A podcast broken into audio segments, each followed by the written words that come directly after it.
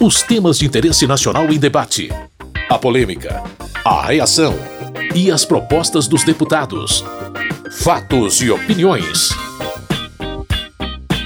Olá, meu caro, minha querida ouvinte, você que também baixa o programa no seu agregador de podcast de preferência, eu sou Carlos Oliveira. Seja muito bem-vindo, muito bem-vinda ao Fatos e Opiniões de hoje. É hora de ouvir os principais debates que ocorreram no plenário da Câmara nessa semana. Se você gosta de política, então aumenta aí o volume. Houve muitas votações, mas um assunto específico mobilizou os mais diversos discursos na tribuna: as emendas de relator ao orçamento da União. O tema esteve na pauta da sessão do Congresso Nacional bem no começo da semana. Para atender à decisão do Supremo Tribunal Federal que pede mais transparência para esse mecanismo orçamentário, os congressistas votaram na segunda-feira um projeto de resolução que deixa mais claros os valores e quais parlamentares destinaram verbas às regiões do país em que atuam. É importante reforçar que as emendas são recursos que os congressistas enviam para os estados e municípios para obras, investimentos em saúde, educação e em outros projetos. Logo no início da sessão do Congresso, o senador pelo Piauí e responsável pelo projeto que prevê mais transparência às emendas de relator, Marcelo Castro, falou sobre as razões que justificam a proposta. Não adianta a gente fazer o orçamento de 2022 nas regras atuais, porque nós já sabemos, o Supremo não aceita. Nós precisamos aprovar essa resolução para que o orçamento de 2022 já seja feito nas novas regras. E que regras são essas? a regra da absoluta e total transparência dos recursos públicos, como deveria ter sido desde sempre. Porque são princípios que regem a administração pública, que sem os quais nós estamos cometendo uma inconstitucionalidade. São os princípios da legalidade, moralidade, impessoalidade, publicidade e eficiência. Durante os debates, muitos congressistas defendiam que o mecanismo já era transparente antes e que ficará ainda melhor a partir do projeto aprovado agora. Para outros, havia obscuridades na destinação das emendas de relator e as novas regras tampouco melhoraram isso. Danilo Forte, do PSDB do Ceará, disse que as emendas de relator extrapolam a atuação do parlamento. Porque essa inovação que foi feita dessas emendas de relator, elas são extravagantemente superiores a qualquer demanda orçamentária que esse país já viveu. Ela substitui o poder executivo. Ela cria um ambiente de ordenamento orçamentário que é o único parlamento do mundo que tem esse ordenamento é o do Brasil. Porque mesmo no parlamentarismo, o parlamento aprova o orçamento e quem executa é o poder executivo. Quem dá o poder discricionário de dizer onde vão ser feitos os investimentos ou não é o poder executivo. Carlos Henrique Gaguin, do DEM do Tocantins, relembra outras mudanças anteriormente aprovadas na forma de execução do orçamento e defende o texto do senador Marcelo Castro, que estabeleceu novos limites às emendas do relator. Atendeu de cheio a resolução, atendeu com mais transparência, atendendo os questionamentos que teve. Só para lembrar que em 2015 fizemos o orçamento impositivo. Naquela época eu estava na CMO e nós implantamos esse orçamento, votamos e esse orçamento foi que beneficiou todos os municípios do país, todas as bancadas. O líder da oposição na Câmara e deputado pelo PSB do Rio de Janeiro, Alessandro Molon, considerou inapropriada a votação do projeto de resolução que busca regular o mecanismo das emendas de relator ao orçamento. Essa sessão é uma vergonha para o parlamento brasileiro. É uma vergonha que o parlamento brasileiro esteja hoje reunido para fingir que vai cumprir uma ordem judicial. O ato das mesas diretoras é uma afronta à decisão do Supremo Tribunal Federal. O ato diz que não há como dar publicidade a 17, 20, 25 bilhões de reais que foram destinados de dinheiro público. E aqui o relator, me perdoe, é orçamento secreto sim, ou execução secreta do orçamento público, que dá no mesmo. E isso é antirrepublicano. Para Aloysio Mendes, líder do PSC e deputado do Maranhão, dizer que o orçamento é secreto é o mesmo que difundir informação falsa. Como é que pode ser secreto um orçamento que é votado pela comissão mais importante do Congresso Nacional? Comissão essa, a CMO, Comissão Mista de Orçamento, onde tem assento todos os partidos dessa casa, se não todos, quase todos. Essa RP9, que são essas emendas tão discutidas agora, foram votadas inicialmente na gestão passada do presidente Rodrigo Maia e foi aprovada pela quase unanimidade dos parlamentares da CMO. Por que não se questionou isso naquela época? Será porque o presidente da ocasião era mais amigo, mais benevolente, mais colaborativo com a oposição?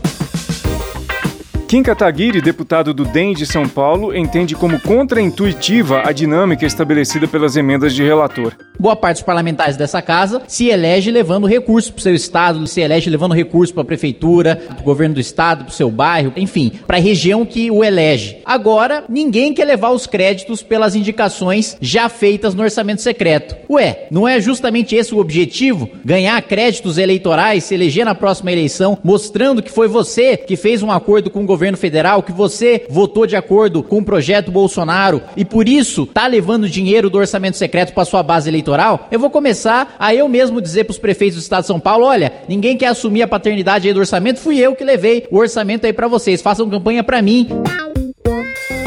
Na opinião do líder do Progressistas e deputado da Bahia, Cacá Leão, da maneira que são feitas atualmente, as emendas de relator proporcionam mais transparência à destinação de recursos aos municípios. Eu tenho muito orgulho de ter sido o relator que criou esta rúbrica orçamentária. Foi porque, e é porque, graças a ela, hoje se sabem para onde vão os recursos do orçamento distribuídos pelo relator geral. Eu tive a oportunidade também de ser relator geral do orçamento antes da existência da RP9. E as emendas de relator elas eram feitas em acordos construídos dentro dos gabinetes com os parlamentares e com os ministros.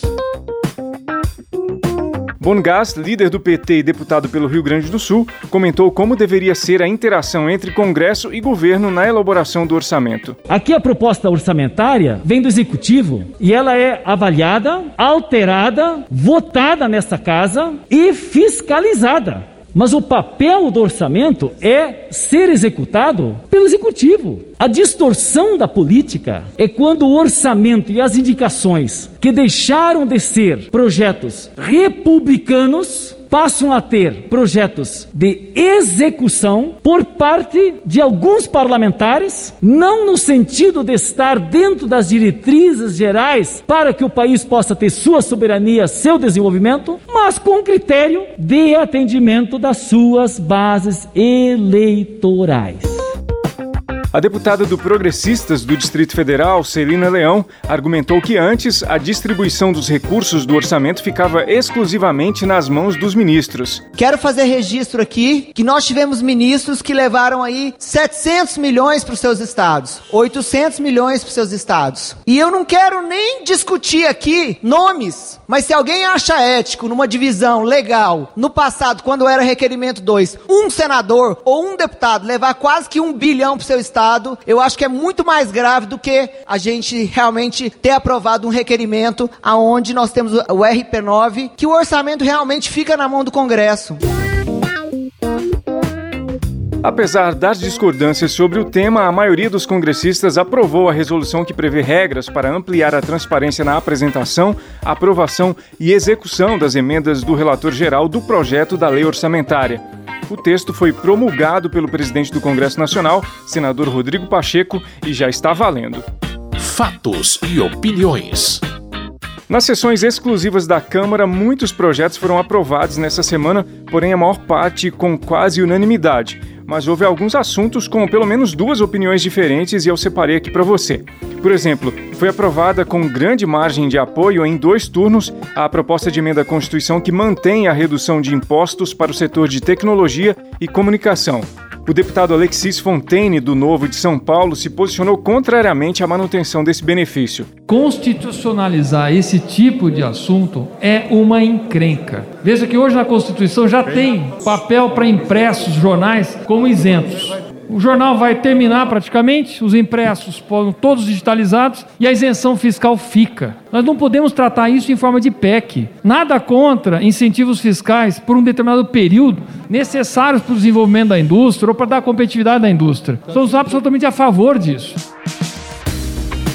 Já o relator Vitor Lippe, do PSDB de São Paulo, discursou sobre a relevância da lei de informática e defendeu a preservação da isenção fiscal para o setor. Nós conseguimos uma condição de crescimento favorável. Isso gerou mais de meio milhão de empregos diretos e indiretos no Brasil e transformou o Brasil num dos líderes mundiais na fabricação de eletroeletrônicos do mundo. Fora da Ásia, o Brasil é o líder mundial na produção de tablets, computadores, celulares, o que é certamente um grande motivo de orgulho para o Brasil.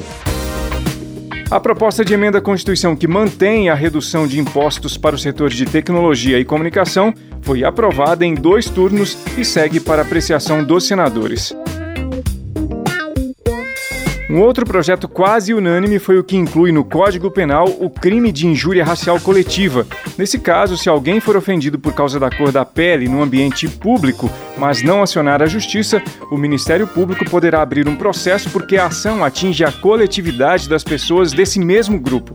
O deputado Joséildo Ramos, do PT da Bahia, foi um dos que defenderam a aprovação do projeto. É importante salientar que recentemente o STF decidiu que o crime de injúria racial é imprescritível. E é nessa esteira que a proposição cria uma figura típica de injúria racial coletiva, consubstanciando na ofensa a dignidade ou o decoro em local público ou privado aberto ao público de uso coletivo ou nas redes sociais.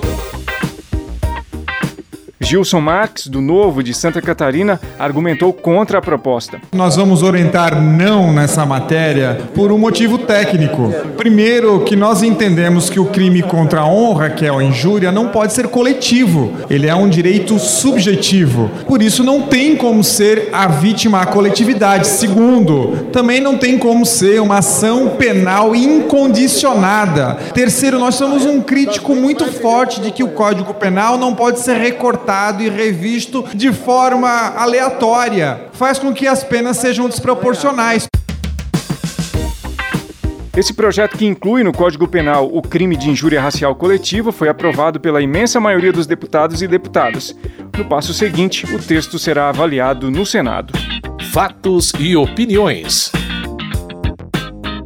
O programa já está quase terminando, mas deixa eu enumerar aqui para você mais alguns projetos aprovados no plenário, porém temas praticamente consensuais. Um deles foi o que amplia o rol de atividades que podem ser financiadas com dinheiro do Fundo Geral do Turismo, o Fungetur. A matéria é de autoria da Comissão de Turismo da Câmara e na próxima etapa do processo legislativo será votada no Senado. Também foi aprovada a medida provisória que reformula o programa de venda em balcão da Companhia Nacional de Abastecimento, a CONAB. Essa mudança é para permitir a venda de milho do estoque público a pequenos criadores de animais. O texto segue para apreciação dos senadores. Outro projeto que vai ao Senado é o que cria medidas de proteção social e da saúde para entregadores de aplicativos, enquanto perdurar, nesse caso, a emergência de saúde pública por causa da pandemia de Covid-19. Ainda foi aprovada a proposta que prorroga até dezembro de 2026 a isenção do Imposto sobre Produtos Industrializados, IPI, na compra de veículos novos por pessoas com deficiência e taxistas. Esse projeto veio do Senado e, por causa das mudanças feitas na Câmara, retorna para lá. Teve também o projeto que estende a pena por remarcação ou adulteração do número de chassi de veículos aos casos de mudanças em reboques e semi-reboques. A matéria vai ao Senado. Se você quiser ter acesso a mais detalhes de todos os projetos debatidos e votados pelos deputados e deputadas nessa semana, basta acessar o site www.câmara.leg.br.